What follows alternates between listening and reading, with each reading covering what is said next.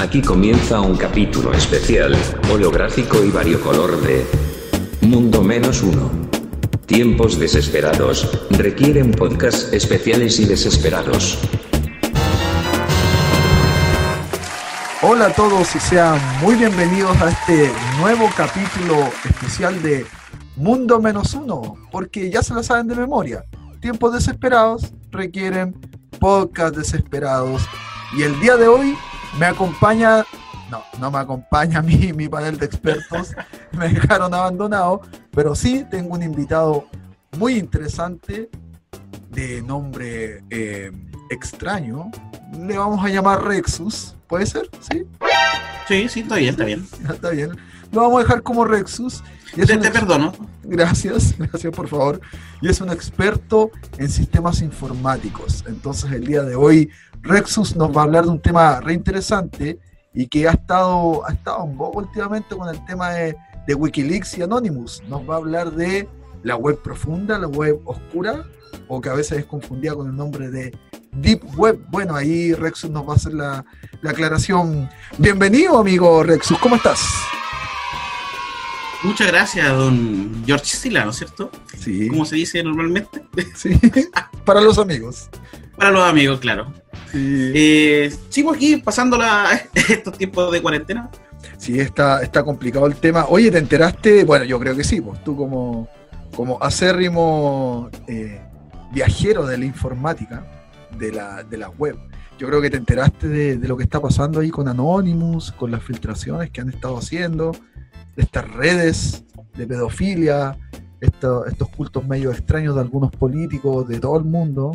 Sí, lo que pasa es que todo lo que se maneja tra- tras bambalinas, se podría decir de alguna manera, es un ambiente, eh, es muy extenso, es que lo que realmente uno también puede imaginar.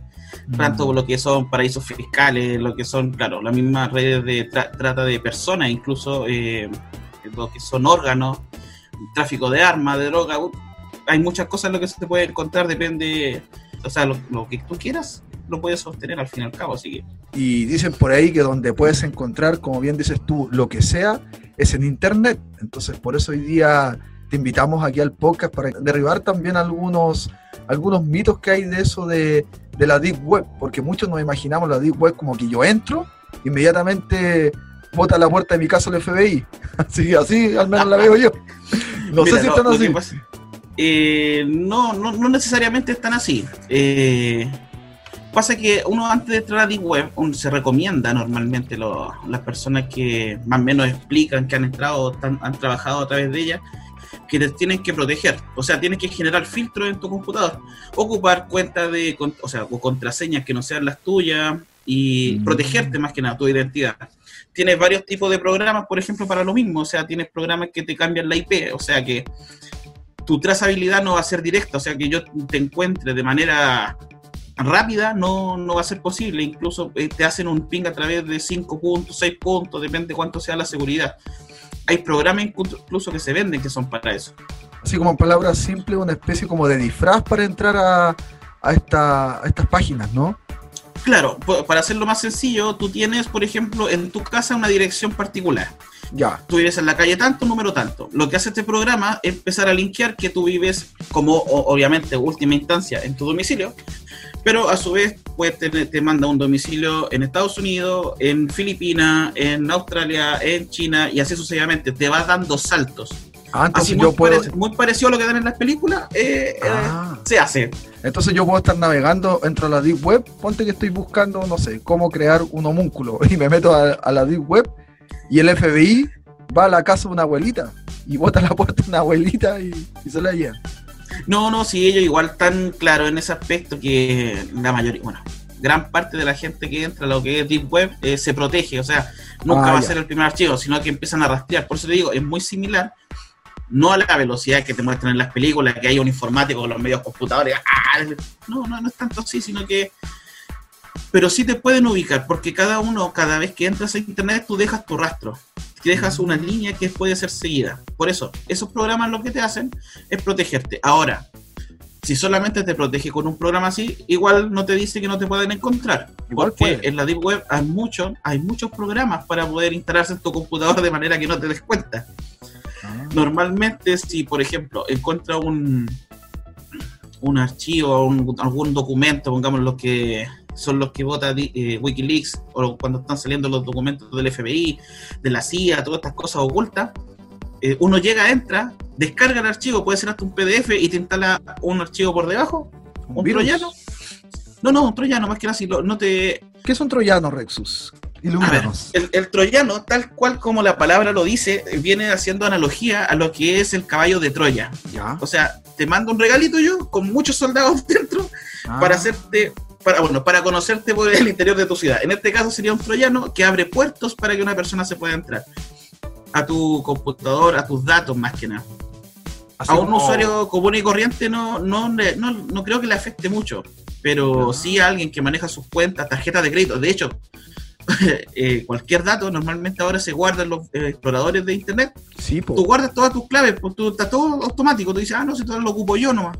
Pero si llegáis a instalar algo, estás con el peligro que, claro, te puedan eh, rescatar o quitar todas tus claves. Oye, yo ahí me pongo paranoico porque eh, yo soy bien obsesivo y en mi computador tengo todas las claves del mundo grabadas, entonces, incluido la del banco. Entonces, por favor, no me ataquen con un troyano. Pero tengo, tengo todo grabado, entonces un troyano perfectamente, yo creo que con poco, con poco esfuerzo podría quitarme todo. Toda mi fortuna. Claro, claro, es- claro, porque te están instalando programas eh, y tú no te das cuenta. Ahora, para eso también existen, bueno, un poco el tema lo de los antivirus, que te protegen un poco. Los firewall también te ayudan a la protección. Y hay unos programas que se llaman eh, tipo, pues, casi una marca, pero no importa, como los Deep Freeze. ¿Ya? Lo que hace el programa es que te congela el computador. O sea, tú para instalar alguna aplicación tienes que desbloquear el equipo con una clave para que te deje Ah. instalar algo. Por ejemplo, tú entras al a la Deep Web, bajáis toda la información y toda la cuestión, ya viste todos los archivos, apagaste tu computador, vuelves a prenderlo y aparece como el momento antes que lo prendiera la antes que instalaras tu programa. Por ende, cualquier modificación que se hizo en el equipo no existe. Sería una forma de protegerse. Claro, a no ser que tú desbloquees el equipo mientras estés trabajando porque querías guardar algún dato importante y bueno, es tema de usuario. Ya, bueno, entonces por lo que entiendo, recomendación, si yo quiero navegar por la Deep Web, es intentar entonces no descargar nada, ¿cierto? Claro. Y no dar datos, que es lo importante. Y no, no dar datos personales, nombre, correos, clave, todo lo que se dice normalmente, claro, eh, eh, intentar mantener lo más anónimo tu dato, aunque el explorador de, que se ocupa para navegar a través de la Deep Web eh, ya te genera un cierto tipo de, eh, de anonimato en la red. Ya. Pero tú siempre sabes que el tema del usuario eh, es siempre el quiebre. El factor humano es el problema. Sí. Oye, por lo que entiendo, entonces no, no me meto con Google a la Deep Web. No es que escriba Deep Web y me lleva a la Deep Web. No, no, no. Ay, ¿cómo No, de entro hecho, entonces? de hecho tampoco. eh, hay un, como un buscador que tú, como tipo Google, tipo em, eh, cualquier tipo de explorador, hasta vista como había antes, no sé si todavía existirá Yahoo, ya para darle algo más, para nombrar varias marcas y no, no, no enfocarnos en una. ¿Ya? eh, no es llegar y buscar, por ejemplo, casa en la Deep Web, porque no te va a encontrar, sino que hay foros donde se comparte la, la información. Ahora, para entrar a esas páginas tienes que ocupar un explorador que se llama Tor. Como, Tor, el, sí. como el Thor como el de Marvel. Como Tor. Exacto. Ah. Con ese programa tú instalado, ya te accesa a lo que es la Deep Web. Ya, y tú, y tú hablas de, de Deep Web, Web profunda, y yo escuchaba Dark Web. Oye, Rexus, ¿y es lo mismo hablar de esos tres sinónimos? Para mí sinónimos, no lo sé. No, no, la- lamentablemente no, no es lo mismo. Lo que pasa que, por ejemplo, nosotros más o menos lo que navegamos a través de los exploradores de Internet es, será más o menos cercano al 4 o 5% de lo que realmente existe en la web en general. La Deep Web comprende casi el 95% de toda la información que uno puede tener a través de Internet. Mm. Ahora, la Deep Web y la Dark Web son aspectos más, son diferentes. Por ejemplo, la Deep Web viene siendo el porcentaje que sigue a la navegación normal. Esto normalmente siempre se toma como un, un iceberg, que no- normalmente los icebergs tienen una punta nomás pequeña, la que se ve flotando sobre el mar, pero gi- son gigantes hacia abajo. La Deep Web es muy, es muy similar lo que es el trabajo en web. Tú tienes lo que sobresale, que es la Internet normal, YouTube, Facebook y todas las páginas que tú puedes, tus correos, etcétera, lo que puedes ver. Después viene todo lo que es Deep Web, que son estos foros, 4chan, eh, Reddit y toda la información que puedes adquirir. Y después tiene la Dark Web, que es lo más profundo, o las Marianas, como también se menciona, donde se manejan el tema de la CIA, FBI y ya gobiernos en general. Por eso no es tan fácil, porque requiere tanto, tanto esfuerzo llegar y entrar, porque hay información aparentemente delicada. Claro, obviamente sí. De, todas formas, esto no, no es que se haya creado por algún usuario, sino que la Deep Web fue creada por los mismos gobiernos por un tema de tener un respaldo o un backup de traslado de información. Ahora, que los mismos usuarios pudieron, o, hacker, o, cualquier persona que tenga mayor conocimiento en Internet, acceso a esta, a esta, forma, a esta forma de trabajo o de poder navegar más anónimamente, eh, lo está ocupando, pero solamente ocupa también lo que es la, parte más visible, se podría decir, del sector. Así surge entonces la, esta web profunda, es una especie de como de nube, ¿no? Así para guardar archivos delicados pues, de los gobiernos. Claro, es que, es que por eso también una, porque se podría hacer muy fácil que los mismos gobiernos dijeran ya la Deep Web desaparece, vamos a cortarla, y eliminar todo el tipo de acceso, dejar fuera lo que es Tor y todos los programas que pueden accesar y trabajar a través de la Web, y solamente dejarlo visible. Pero no se hace porque así también ellos tienen la facultad de poder mover cosas por debajo. ¿Cómo es eso, Rexus? Por ejemplo, yo te podría decir ya yo como gobierno, gobiernos, para, para nosotros concentrarnos, de muchos países decir, ¿sabe qué? Vamos a quitar lo que es lo anónimo, a quitar el anonimato en Internet, que si no me equivoco había una ley que estaban intentando sacar en Estados Unidos, que se hizo bien popular hace unos meses atrás, años, si no me equivoco, que era que toda la gente eh, pudiera hacer, eh, generaran el tema de mantener tus datos, saber a qué página accede normalmente. Eh, bueno, que se hace, porque si te das cuenta, normalmente estás en Facebook navegando por internet, te aparece un reclame de justo algo que estás buscando por internet. Cierto. Así que en parte se hace, no es que sea una búsqueda o una, un anuncio al azar, sino que es un tema más selectivo y que diga sí o sí te va a salir lo que tú estás buscando. Mm. Porque tú siempre estás mandando archivos a través del internet y dices, ah, este usuario está dentro de este rango, así que hay que mandarle ofertas de esto. Porque esto es lo que compra, esto es lo que hace. No nos damos cuenta, no nos damos cuenta, pero constantemente el solo hecho de entrar a internet, inmediatamente estamos entregando información. Claro, claro, todo eso está siendo rastreado, así que por eso. Y ellos lo podrían decir, ya vamos a cortar lo que es Deep Web, vamos a parar los servicios, eh, detener todo el tráfico anónimo, pero si pensáis, tampoco no les conviene, porque ellos también perderían, entre comillas, el anonimato, sería más fácil poder saber qué es lo que hacen. Claro, y quizás también sirve como para que entren personas con malas intenciones y los puedan pillar. Claro. A mí se me imagina, si yo fuera FBI, que no lo soy. Sí, Yo haría, yo haría algo como eso. Si, si, no lo hacen. Acá, está, acá tengo mi, mi, placa, aquí tengo mi placa. claro, mi placa y mi arma. Oye, y, y, yo supongo, bueno, con todo este conocimiento extenso que tienes tú, no como uno, que uno solamente tiene la fantasía de entrar a curiosear por ahí que hay en la Deep Web, pero yo supongo que tú sí has entrado. Sí, sí, he navegado no mucho, por un tema de que no ocupo mis computadores o mis equipos personales, sino que ocupo otros. ¿Ya? Eh, pero sí, sí he navegado a través de la Deep Web. ¿Y qué hay de interesante en la Deep Web, Rexus? Que se pueda contar. Es que va, va en lo que quieras encontrar. Puedes encontrar eh, temas relacionados con gobiernos, en el sentido de alguna documentación filtrada, documentos de la CIA, pueden encontrar de todo. Si de hecho la, lo, que maneja Wikileaks también se filtra a través de la Deep Web, así que ah, mucha de la información que ellos filtran en la web normal la filtran a través de, esta Deep Web. Mm, ya. También incluso, eh, incluso en el tiempo de cuando se hicieron varios ataques a Estados Unidos, te hablo de hace unos dos, tres, no, unos seis años atrás más o menos se hizo un ataque grande a través de, Anonymous que organizó con usuarios común y corriente a la CIA y a varias páginas más del gobierno donde se hicieron, donde se votaban páginas.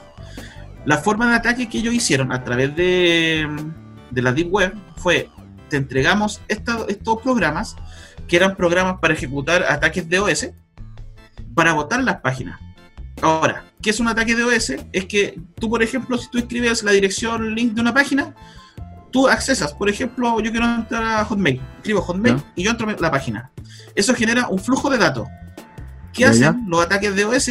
Que eso lo multiplican. Muchas veces a cada segundo, pongámosle 10 ataques, 10, 10 intentar conec- 10 conexiones a través de esa página. Y eh, si lo sumas por más usuarios, va a llegar hasta el tope va- y hasta colapsar la página. Eso buscaban los ataques Ah. de OS, el colapsar páginas.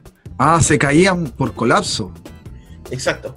Ah, así como cuando Por un juego sube, cuando un juego se estrena, por ejemplo, y todos se Claro, meten, los servidores se caen. Claro. Exacto, es un tema de colapso de tantos usuarios que accesan, porque todo funciona con ancho de banda. Si tú colapsas el ancho de banda, se viene todo abajo. Por eso son esos tipos de ataques. Y en esa época hubieron muchos, a muchos gobiernos hubieron problemas. Ahora, los ataques más elaborados, que era cambiar las páginas de, la- de- de la- de la- de los gobiernos, de alguna institución, no, eso ya corre por cuenta de anónimos y usuarios más experimentados y avesados en el tema. Ya. ¿Recomendarías tú a algún curioso internauta que se meta a la Deep Web? Eh, no. ¿Por qué? Si no ¿Qué es pasa? necesario, no. ¿Qué pasa ahí? ¿Cuáles es son que- los riesgos? Lo, lo que pasa es que el usuario común y corriente maneja mi equipo, un, un equipo. ¿sí? Y normalmente no tiene tantas eh, nociones de seguridad informática. Como te decía, hay que instalar otros programas que te protejan.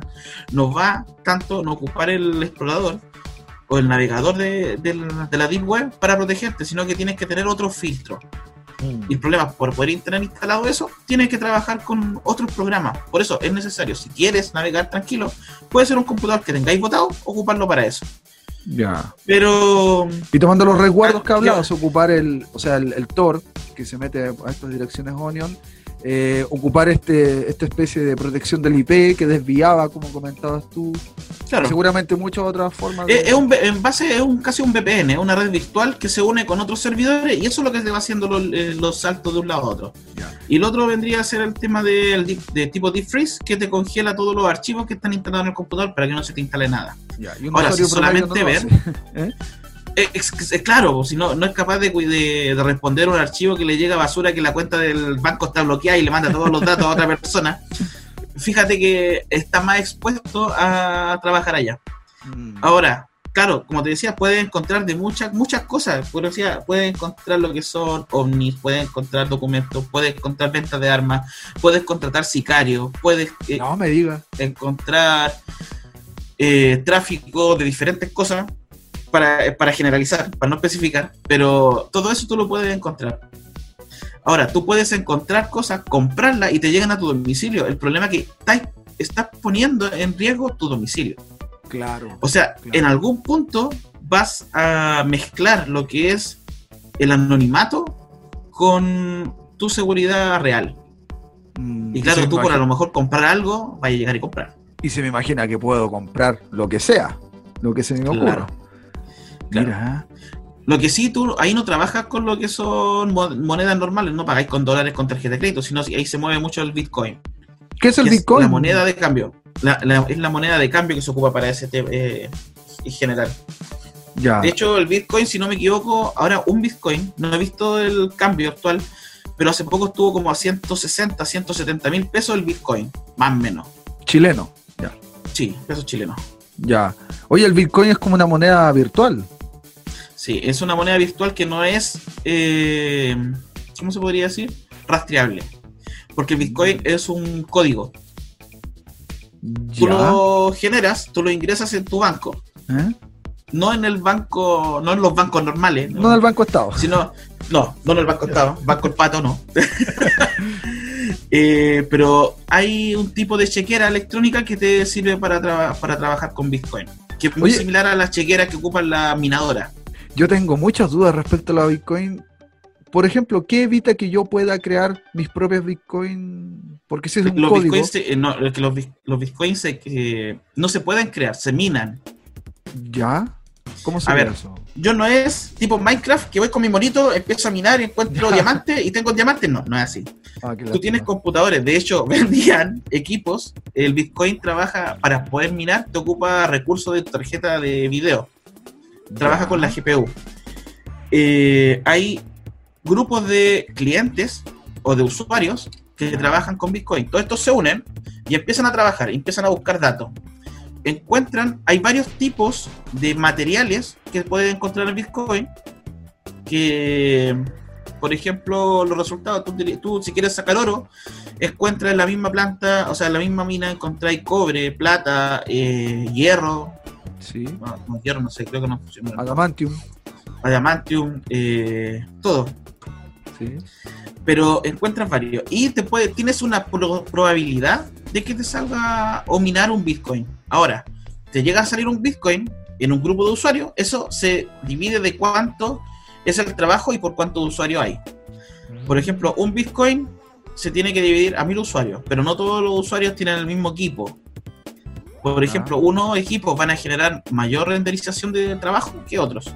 Por ende, ese va a tener un mayor, o sea, un 0,001 un Bitcoin va a tener uno y el otro va a tener un 0,001 Bitcoin. Oye, entonces hay, hay riesgos, hay riesgos para el usuario promedio, entonces no, no es muy recomendable, pero sí resulta interesante, o sea, si tú me dices que uno puede encontrar de todo, o sea, claro, sería como, como ideal tener una especie como de, de gurú, de guía que te ayude como saber a qué meterte y qué no.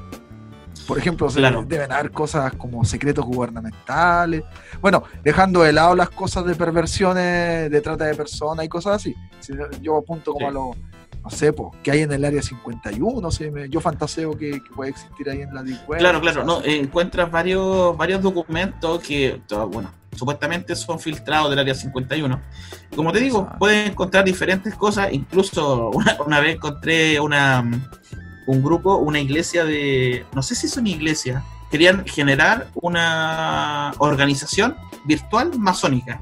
Ah, Es cosa de mirar, no hay, ya, chao. Pasemos para la otra, al, al otro tema. ya. Porque claro, te podéis meter porque muchas veces piden datos. Mm. Oh, tú quieres pertenecer a nosotros, tienes que mandar tus datos. Ah, Ah, ya, muchas gracias. Y es la forma que tienen para poder, claro, puede ser específicamente que lo quieran generar para eso, para tener su base de datos de, de usuarios, pero nada te dice que a lo mejor no quieran hacer otra cosa. Ma- claro, estafarte, robarte, ir a buscarte por la noche a tu casa. Claro, claro. Oye, hay varios siempre- casos, hay ¿Eh? varios casos de youtubers que incluso están, están documentados ¿Ya? que han comprado cosas por la deep web y al fin y al cabo después las personas que le- les compraron llegan a las casas. las típicas cajas secretas que estu- estuvieron de moda harto tiempo. Compraba una caja y llegaba con sangre o, o trozos de prenda humana con sangre, cosas así. Exacto, exacto. Esas mismas cajas o otras cosas que pueden encontrar en la Deep Web, como las cajas misteriosas que vende Mercado Libre, creo que vendía cajas misteriosas. ¿También? Ah, ya. Sí, pero esas son más tranquilas, o sea, más... Son Más buena normal. onda. Claro, en la de las Deep Web, claro, las compran porque tienen opciones de encontrarte hasta iPad dentro de, de las mismas cajitas. Tienen Así un valor igual elevado esas cajitas. Sí, sí, pero incluso puedes puede que te llegue menos, o sea, cosas de menor valor o cosas que, se, que excedan el valor de la caja. Pero por eso juegas mucho con tu privacidad, porque la caja al fin y al cabo llega a tu casa. O sea, tú podéis pagar 50 mil dólares y te puede llegar un iPad o una oreja humana.